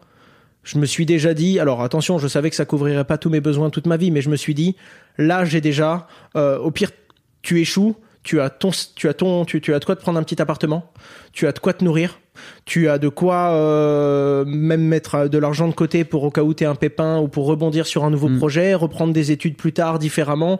J'avais le backup, la ressource du, euh, la deuxième vie dans Mario, je l'avais. Donc après, je me suis dit bon ben maintenant, mets-toi à fond dans, pour que ça marche. Mais si ça marche pas, tu as enlevé le plus gros point de de tu de tu sais ce manque de liberté Ouais. avec l'outil. Ouais. Tu as dégagé ces 80% là. Après t'as 10 ou 15%, c'est la vie, c'est les maladies, c'est les problèmes, c'est la variance, on n'y peut rien. Donc autant juste les oublier parce qu'on les affrontera quand ils seront sur nous. Et euh, le dernier pourcent, c'est la fainéantise. Alors on oublie tout ça et puis on met les mains dans le dans le charbon puis on va taffer quoi. Et avec un peu de chance, euh, maintenant qu'on a envisagé le pire, on va tout faire pour qu'il arrive pas. Et t'as pas eu cette euh, envie ou cette euh, cette tentation de te dire ok je vais prendre mes 300 et en fait je vais les réinjecter dans le, dans le bousin pour Alors, attention, hein. c'est le moment où je commence à comprendre la blockchain. Depuis, cet argent n'a pas quitté le bousin, entre guillemets. Je suis bien plus serein avec un euro sur la blockchain qu'avec un euro sur un compte en banque. C'était pas le cas au début. Maintenant que j'ai compris comment ça marche, et encore là, je suis en train de creuser la finance traditionnelle parce que j'avais des lacunes. Sans creuser la finance traditionnelle, quand j'ai compris comment fonctionnait la blockchain, j'ai commencé à dormir tranquille. Je savais où était mon argent et je savais que personne viendrait le chercher. Personne. Alors que quand j'apprends le système financier, comment ça marche, 2008, euh, Bretton Woods, la monnaie, l'inflation, le, je me dis waouh, waouh, il y a, alors je sais pas quand, je sais pas comment, mais ça peut pas durer. C'est c'est 5 ans, 50 ans, 500 ans, j'en sais rien, mais le modèle là ne peut pas fonctionner durablement sans qu'il y ait des mises à niveau et sans qu'il y ait des gens qui trinquent. Alors que dans la blockchain, je comprends concrètement où est mon argent, qui peut y accéder, pourquoi, comment et comment le sécuriser. même si ça fait des variations euh, Il y a immenses. des stablecoins. Il y a des crypto-monnaies qui sont stables. Mm. Attention, hein, elles sont stables parce qu'elles sont corrélées, elles sont adossées à un actif sous-jacent. L'or, le dollar, l'euro, peu importe. Ce- le fait que ce soit adossé, ça peut avoir des problèmes. Ça m'est déjà arrivé. Ça, ça a été une grosse claque. hein. Un stablecoin, euh, j'en avais en grande quantité. C'était et- quand? C'était en mai dernier là C'est ça, exactement. Ouais. Le jour de mon anniversaire, le Ah 10 bah. mai. Boum, pire journée de ma vie. Les- mes, vingt- à mes 25 ans, surprise. Tada Et ouais, c'était un, ça représentait une bonne partie de mes finances sur un actif, un nouveau type d'actif, et ça m'apprendra, euh, qui était censé être entre guillemets stable, sauf qu'il a perdu euh, la corrélation, bon, pour plein de raisons techniques complexes, Ouais. il a perdu la corrélation. Mais en attendant, il existe plein d'actifs corrélés. Et ça permet de dormir avec ses fonds sur la blockchain sans pour autant avoir ses fonds sur la volatilité de la blockchain. Et alors ce jour-là du, du mois de mai, quand tu perds, euh, je sais pas combien, donc j'imagine, euh, enfin une grosse partie de tes actifs, non Mm. Comment tu le vis toi T'as pas le temps d'y penser, tu mets ça tout de suite de côté. Ok. Euh, t'as- t'as- ton problème en tant qu'investisseur, il est secondaire. Tout de suite, je devais le gérer en tant qu'entrepreneur. Oui, parce que On avait des produits financiers. Oui, j'imagine On, on que- gérait euh, avec Just Mining à l'époque, on gérait un demi milliard d'assets. Waouh. Donc, comme on a un demi milliard d'assets sous gestion, on avait 45 50 millions d'assets sur des stablecoins. Euh, sur nos stablecoins, on a fait une diversification, heureusement, et on avait un pourcentage euh, qui était euh, de, ça devait être 30, 37 ou 38% sur cet actif en question. Cet actif qui commençait à perdre de la valeur. Qui est, euh, il passe de 1 dollar à 95 cents, à 94. On veut sortir les clients et on n'a pas le droit. Comme tu es régulé, tu peux pas sortir l'argent des gens. Mm. C'est pas un mandat sous gestion, c'est pas de la gestion discrétionnaire.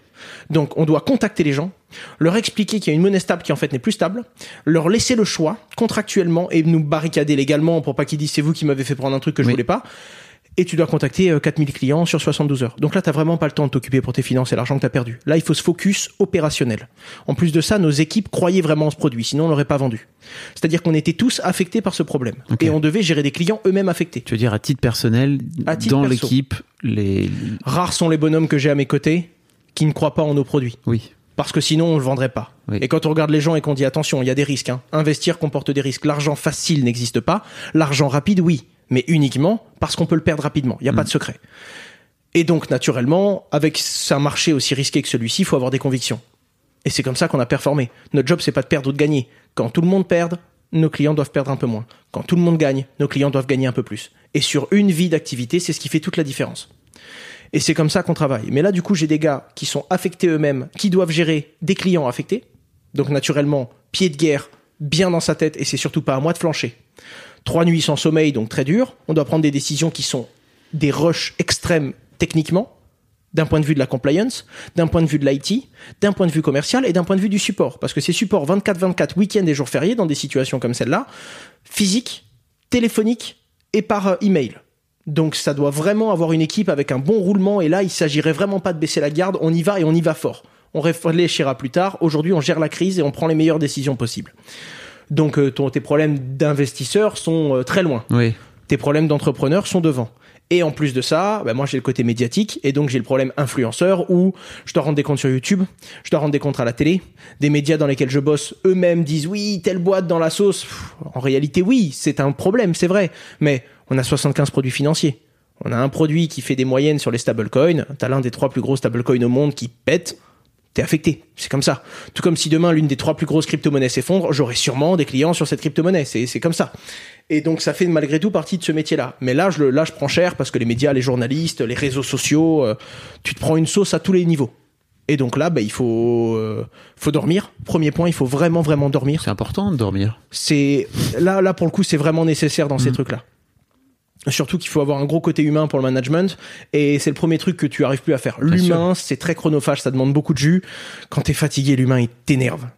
Quand t'es pas fatigué, des fois il t'énerve aussi, mais quand t'es fatigué, il t'énerve très très fort et très très vite. Donc là, dormir, être efficace et se concentrer sur non pas les problèmes urgents parce qu'il y en a trop, se concentrer sur la priorisation des problèmes urgents que tu as définis. Et donc là, on se pose, on s'aligne tous, on priorise et on se dit ok, chacun a sa to do, on prend et puis petit bout par petit bout, on y va. Ok.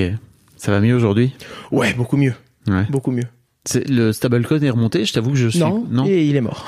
Il, il est mort, mort. Il est mort. Ça a impacté. On est plutôt fier du résultat final.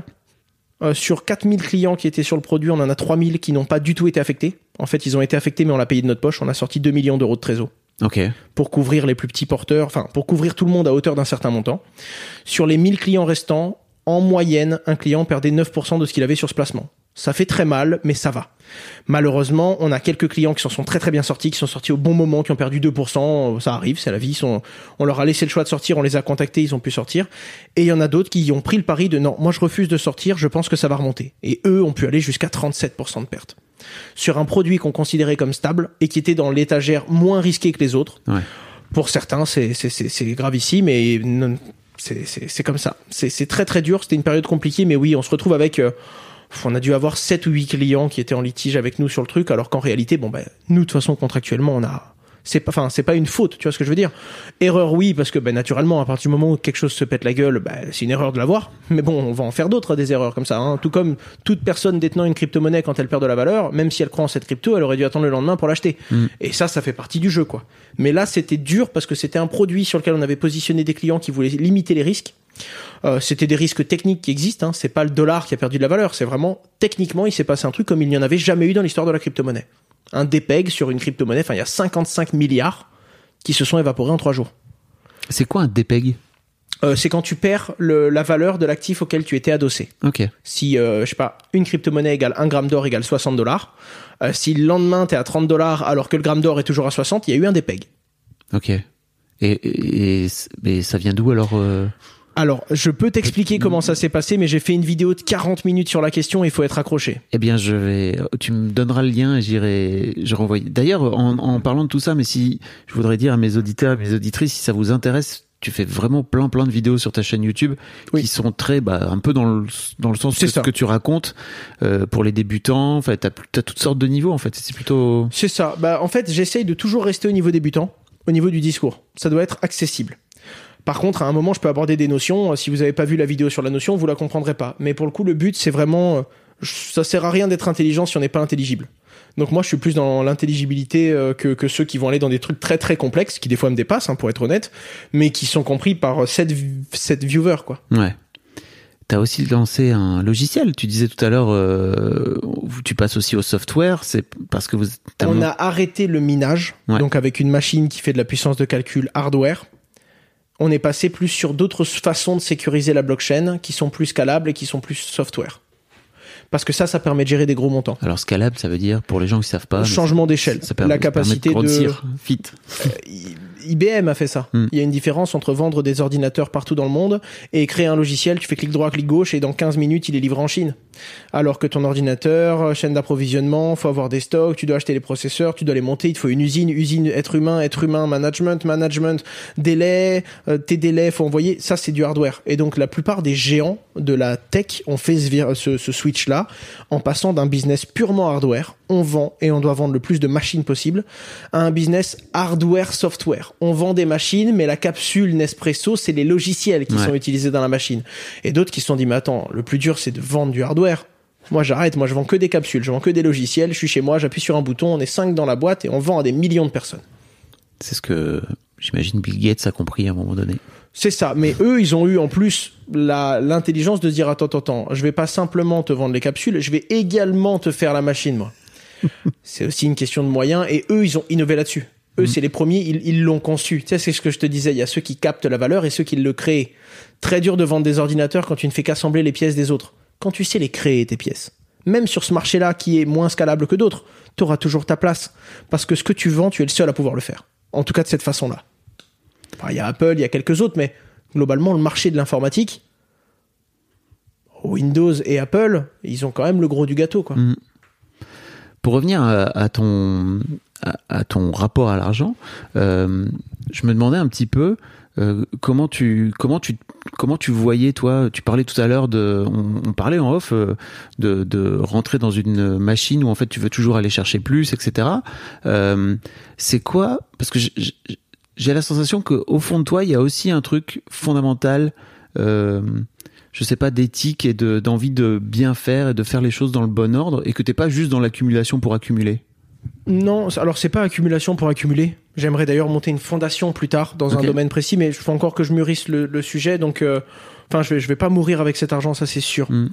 Euh, donc non non, non c'est pas accumuler pour accumuler. Euh, j'aime euh, j'aime grandir et faire grandir. Donc il y a tellement de gens qui m'ont tendu la main, j'aime m'entendre aussi. Euh, j'aime recruter, monter nos équipes et avoir l'impression qu'on crée quelque chose qui nous dépasse en fait, Euh, avoir un projet commun qui est un peu au-delà des intérêts particuliers, c'est c'est fort et puis laisser sa trace quoi, tu vois, laisser euh, enfin t'as marqué ton nom quelque part et t'as fait avancer quelque chose de plus gros que toi. Ça c'est important. Et ensuite on a refusé beaucoup de raccourcis. Euh, qui étaient plus rentables, mais qui étaient pas, qui allaient nous empêcher de dormir. Quand je dis on avec mon frangin, hein, et ça, c'est le côté maman, comme on dit. Tu vois, c'est le côté de non, faut faire les choses bien aussi. Il y a, t'as des échelles de prix. Tu peux être bon, tu peux être mauvais, mais faut pas taper ni au-dessus ni en dessous. Sinon, c'est pas, tu peux pas avoir une situation pérenne. Tu abuses du, c'est, pour que ça rentre, il faut donner.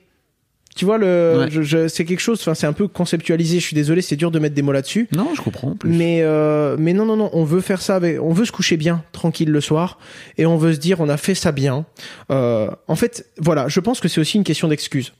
Tu vois, si pour la bonne raison, tu sors, tu prends ton vélo, tu vas, t'as un accident, bah c'est comme ça, c'est la vie. Mm. T'es parti pour la bonne raison, t'allais faire quelque chose que tu aimais, t'as eu ton accident, ça arrive, c'est la variance, mais c'est comme ça. Alors que si tu partais pour les mauvaises raisons, tu t'es engueulé, t'as été te vider la tête, il y a eu un truc où t'as été énervé, t'as été faire une bêtise, et là t'as eu ton accident. Là, tu t'en voudras toute ta vie parce que tu l'as pas fait pour les bonnes raisons. Tu vois, il n'y a, pas que le résultat. Il y a également le moyen, le pourquoi est-ce que tu fais ça, et le, bah écoutez, ça c'est ma réflexion, ça c'est ce que je pensais. J'ai voulu faire ça parce que pour moi c'était bien de le faire de cette façon, et je me suis pété la gueule. Bah ça arrive. Et je serais capable de regarder, de baisser la tête, de dire pardon, j'ai essayé de faire ça bien, mais j'en ai pris une.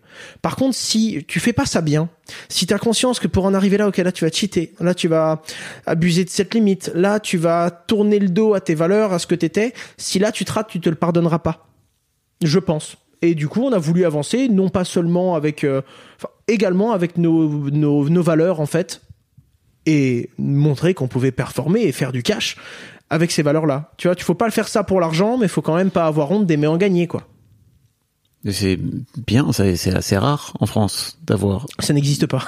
non, il y en a de plus en plus. En réalité, il y en a de plus en plus parce que parce qu'Internet, communication, Le discours se démocratise. il se démocratise Mm. et il se mondialise aussi le discours. Mm. Il se mondialise parce que pour le coup, bah, c'est un besoin qui est commun à tous. Et avant, c'était tabou, on n'en parlait pas, c'était pas bien. Maintenant, quelqu'un qui est un peu trop, moi des fois, je suis un peu trop décomplexé face à ça. Quelqu'un qui a un certain rapport à l'argent, il peut m'écouter, il peut me dire, et ça m'arrive souvent qu'on me dise, bah tu vois, quand je te connaissais pas, euh, je te trouvais un petit peu euh, trop rentre dedans, un petit peu trop argent, money, cash. Ça fait partie des ressources dont on a besoin tous les jours. euh, donc pourquoi, pourquoi mettre du tabou dessus, quoi? Pourquoi tu et donc tu disais tu disais que au tout début de l'interview tu disais que c'est pas évident pour toi de parler de ton rapport à l'argent parce que souvent les gens ne te comprennent pas. Alors non, non, non, c'est pas évident de le poser comme je l'ai en tête. L'argent est un fluide qui doit circuler, c'est un liquide. Ça part, ça vient, faut juste pas trop le conserver, sinon le truc il tourne. Ouais. en tout cas, entre guillemets. Euh, et, Et ça, ça, quand les- je le dis comme ça, c'est très particulier. Ok. Et puis il a une odeur aussi. On dit que l'argent n'a pas d'odeur, c'est totalement faux. Il y a l'argent et l'argent. Il y a des fois où on peut avoir de l'argent, mais il a une sale odeur. Faut pas, faut pas y aller. Et il y a des moments où, en fait, il faut voir d'où vient la valeur ajoutée. Mm. Si on la voit pas, si on la trouve pas du tout, si ça fait pas de sens, si on n'arrive pas à comprendre d'où elle vient ou pourquoi est-ce qu'on peut en avoir autant d'un coup, il y a un problème. Et tu parles de toi là ou tu parles de, de la façon dont on te renvoie euh, Là, je parle vraiment de moi, Ouais. des propositions qu'on me fait. Ouais. Euh, Ça doit être normé, ça doit être dans certains. Parce que si c'est trop beau pour être vrai, ça ne l'est pas toujours, en Mm. tout cas dans le monde où je suis. Mais faut être capable d'aller le sentir et se dire, ok, là c'est pas simplement trop beau pour être vrai. Là, tu comprends d'où vient cet argent. Tu sais pourquoi il y en a autant. T'as envie de dire oui parce que la quantité est alléchante, mais il y a telle et telle information et telle et telle façon qu'il faut. Celle-là, tu la prends pas Mm. parce que c'est de l'argent qui t'empêchera de dormir. Ok. Tu disais tout à l'heure que tu travailles tellement que t'as pas vraiment l'occasion de profiter euh, de ton argent et qu'en fait tu disais moi mon appart c'est juste un lit en fait j'y vis pas parce que la plupart du temps je suis au bureau. Euh, J'aimerais bien savoir comment tu t'imagines. Alors je me dis que en fait à 25 ans c'est peut-être un truc que t'as envie de t'as envie de dépoter et t'as envie de grandir. Est-ce qu'à un moment donné tu te dis ok je vais être capable de pouvoir sortir et de pouvoir peut-être lever le pied etc. C'est un truc que tu comment tu te projettes là-dedans? On s'est. Avec mon frangin, on se mettait des objectifs en chiffres. Ouais. Et quand on a vu qu'à chaque fois qu'on les touchait, on se mettait juste des nouveaux objectifs, Ouais. on s'est mis d'accord pour se mettre des objectifs de temps. Tous les quatre ans, on se remet autour de la table et on se dit est-ce que ça te va toujours? Est-ce que tu t'amuses? Ou non? Si la réponse est non, on s'aligne tous les deux et quand on s'est aligné, on se laisse encore quatre ans. Il y a toujours un cycle de plus. hein. Si tu décides de sortir, tu sors pas comme ça. Si tu veux sortir tout de suite, tu fais des mauvaises ventes, Mm. tu fais des mauvaises sorties et tu mets tout le monde dans la merde. Alors que tu as le droit de vouloir sortir, ok, mais aie conscience qu'il te faut deux, trois ou quatre ans pour faire ça proprement, pour léguer et non pas céder. Mm. Et léguer proprement pour faire en sorte que le truc puisse avoir une continuité avec ou sans toi et pour faire une bonne revente, une belle sortie et également faire ça bien envers toutes les autres personnes qui sont engagées avec nous. Donc euh, on se fait des cycles comme ça. Le prochain qu'on a là, il est en 2026 à peu près. Et en 2026, on se fera un point. Est-ce que tu es toujours heureux? Est-ce que ça te plaît toujours? Est-ce qu'on est bien? Et en fonction de ça, on prend des décisions. Ok. C'est plus un métronome où faut être capable de jouer la partie, faut être capable de s'engager sur 3-4 ans quand même, parce que tu peux rien faire sur 6 mois. Mm. Mais faut être capable de dire, écoute, moi, prochain tournement, prochaine table, dans 2 ans, je te dirai, on sort. Donc on sait qu'à partir de là, t'as 3-4 ans pour faire ça bien et pour passer à autre chose et, et découvrir d'autres plaisirs de la vie qu'on a, comme bosser avec nos parents, euh, passer un peu plus de temps en famille, tu comprends la valeur des choses quand tu grandis, euh, nos grands-parents aussi. Ce genre de choses, tu vois, qui viennent avec le temps et voyager, prendre du temps pour nous. Euh, parce que quand on regarde nos tout premiers objectifs, on commence toujours par ça, notre réunion qu'on fait tous les quatre ans. Quel était notre premier objectif de vie pour dire on arrête? On regarde le tableau qu'on avait, la slide qu'on avait créée à l'époque. hein. On la regarde avec mon frangin, on se marre. On se marre. c'est c'est presque drôle en mode on était inconscient et on avait bien plus que ce qu'il nous fallait pour être heureux. Et pourtant, on arrive toujours à se mettre dans une situation où on se dit putain, là c'est dur. Et tu te et quand tu te dis là c'est dur, est-ce que tu te t'as toujours en tête à un moment donné que ok le jeu continue à en valoir la chandelle en tout cas pour l'instant? Alors oui, il y a des moments où tu dis ok, moi dans trois ans je sors, et puis six mois après t'es sorti de ta sauce et tu dis mais bien sûr que non, je sors pas. C'est juste que j'ai vécu un moment dur. Mm. Mais euh, ouais, il y a des moments qui sont vraiment très rudes, mais c'est là où tu te aussi.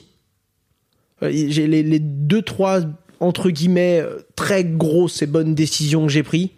Je les ai prises quand j'avais vraiment pas grand chose d'autre. hein. J'étais vraiment au pied du truc. Je me suis dit alors là ça passe ou ça casse. Et là tu réfléchis différemment.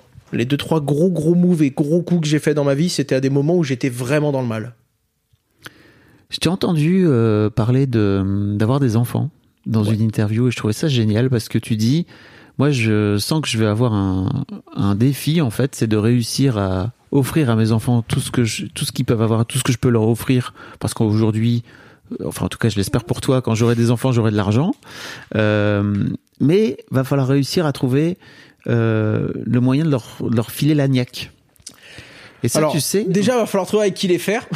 oui ça ça, Ça, c'est ça, super dur aussi. Mais tu peux aussi te projeter là-dedans, tu vois. Non, t'as totalement raison. Et ça, c'est quelque chose que j'aimerais. Tu sais, la petite histoire parfaite, euh, le bonheur, la Oui. famille. euh, Enfin, en tout cas, l'image que j'en ai vue de ma famille et de mes parents, Mm. euh, ça donne envie de vivre ça. Je te le Encore souhaite. une hein. fois, j'ai vu d'autres histoires qui te disent hey, t'es très bien seul. Mais ça donne envie de le vivre. Après, oui, il faut leur donner la dalle, mais qu'ils aient jamais faim. Tu vois, c'est un truc de fou quand même. C'est très très dur. Et C'est très très dur. Et là, je me rends compte que mes parents nous l'ont donné. Enfin, mon père, c'était, moi, je suis dans le foot. Après, il est passé du coup de, de il était euh, gendarme, puis ensuite artificier, puis il est passé dans le football.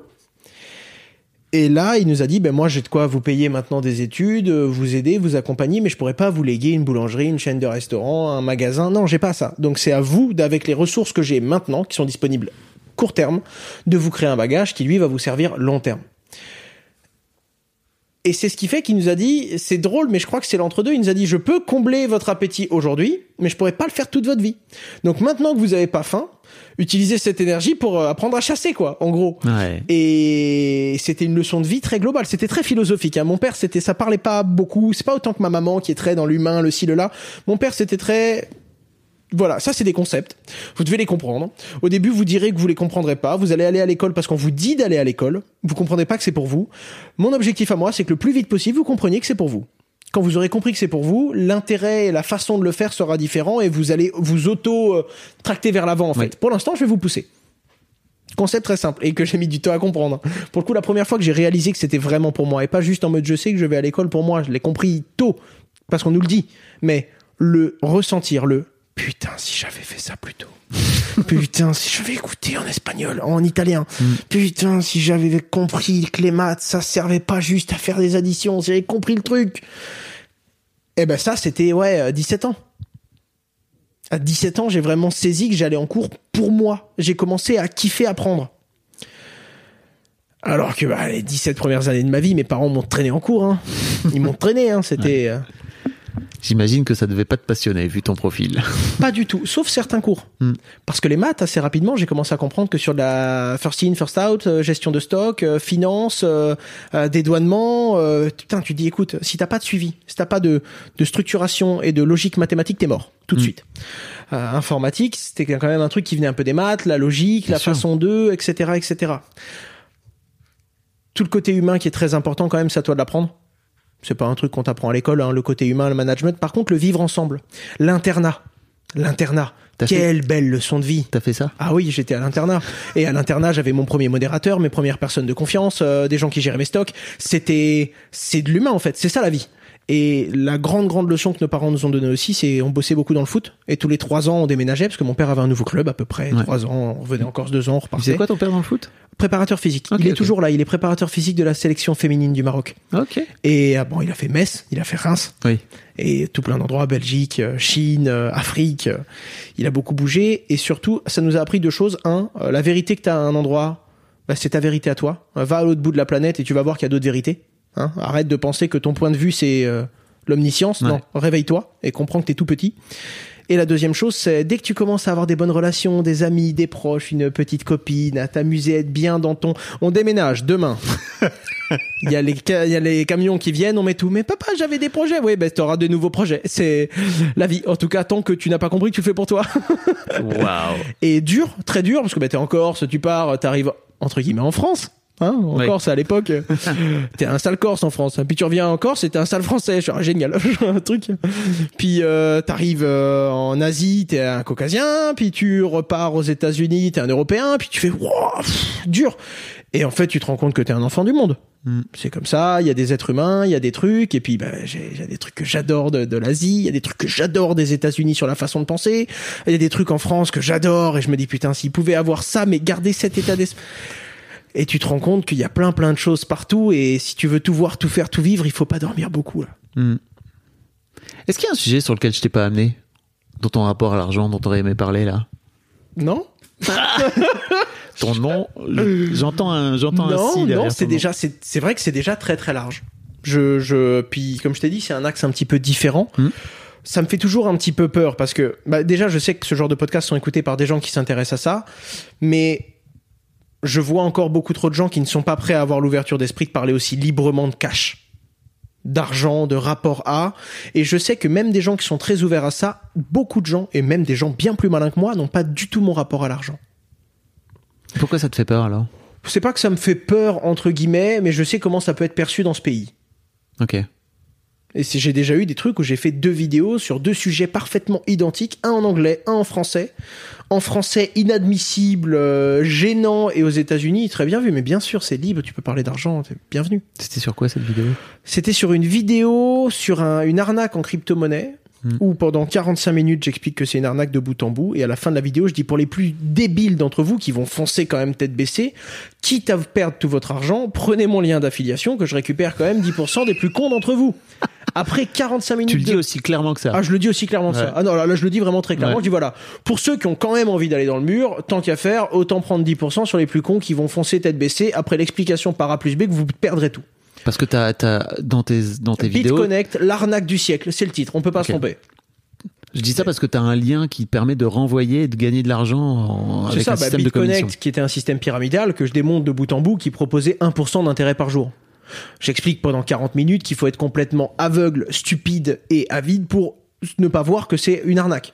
C'est pas parce que c'est une arnaque qu'on peut pas gagner de l'argent, Mm. parce que tu le gagnes sur le dos des autres que tu fais rentrer. Et donc j'explique pendant ouais, 45 minutes pourquoi mathématiquement, structurellement, d'un point de vue de la rentabilité du logiciel, d'un point de vue des promesses qui ne sont pas tenables, c'est une pyramide de Ponzi.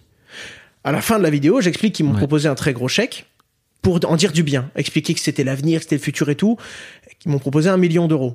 Un million Très dur de dire non à l'époque où c'était.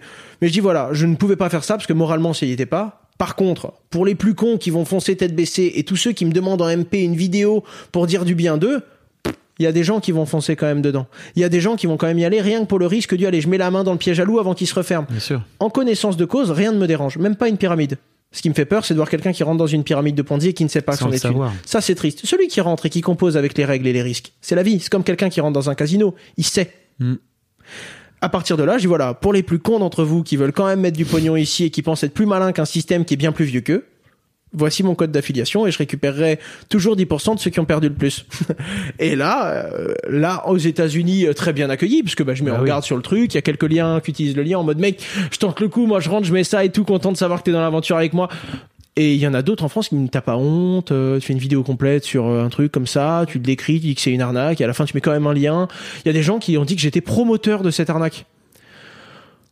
Et après, c'est vrai que quand tu poses ça sur le papier, bah, le fait de mettre un lien et d'inviter des gens, c'est de la promotion, c'est vrai. D'un autre côté, je, fais, pff, je vais pas me priver d'eux, je fais un truc pour expliquer que c'est une arnaque. Je sais que quoi qu'il arrive, il y a des teubés qui vont foncer avec ou sans moi. Je serais con de me priver de ça.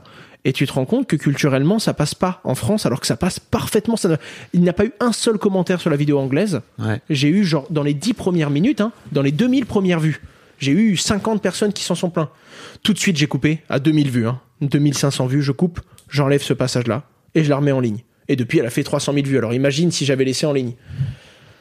Et là, bon, heureusement, j'ai été super actif. hein. Je me rends compte du truc, je me remets devant l'ordinateur, clic droit, clic gauche, coupé. 2000 vues seulement. hein. Waouh. Je comprends que.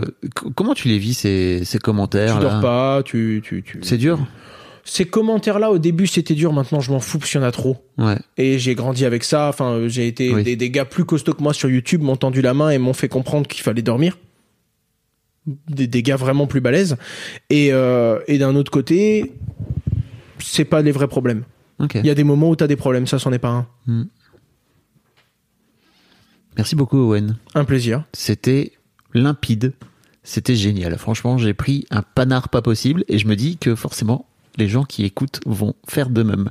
Je mettrai tous les liens pour te suivre parce que t'es pas t'es partout. Hein. Le gars est Facebook, Twitter, partout. Instagram, TikTok, TikTok, Snapchat. Je vais même pas les sortir, mais il est partout. T'es sur Twitch aussi, bien sûr. ouais, je suis sur Twitch Ouais. toutes les semaines. Le Twitch c'est plus un format Owen et actualité. Ouais, C'est un peu l'Owen Man Show si tu veux. Ah, et euh, alors que YouTube c'est très tutoriel éducatif. ouais. Merci beaucoup. Un plaisir. C'était top. Un grand merci à toi d'avoir écouté jusqu'au bout. N'hésite pas à t'abonner au podcast dès maintenant pour ne manquer aucun épisode. Tu trouveras tous les liens dans les notes de cet épisode justement. Tu pourras également retrouver chaque veille d'épisode un extrait qui, je l'espère, te donnera envie d'écouter l'épisode complet le lendemain. Si tu découvres et que tu aimes ce podcast, tu devrais aussi aimer mes autres podcasts. Je t'invite donc à aller voir dans les notes de cet épisode ou sur fabflorent.com, f e tu verras, il y a tout un choix. Je te mets aussi dans les liens comment t'abonner à ma newsletter où je t'envoie régulièrement des nouvelles, comment te connecter à mon Discord, comment me contacter ou encore mes différents réseaux sociaux, etc. etc. Tu l'as quoi. Merci encore pour ta précieuse écoute et d'ici au prochain épisode, je te souhaite une très belle vie. Planning for your next trip? Elevate your travel style with Quince. Quince has all the jet setting essentials you'll want for your next getaway, like European linen, premium luggage options, buttery soft Italian leather bags, and so much more. And is all priced at 50 to 80% less than similar brands. Plus, Quince only works with factories that use safe and ethical manufacturing practices. Pack your bags with high-quality essentials you'll be wearing for vacations to come with Quince. Go to quince.com slash pack for free shipping and 365-day returns.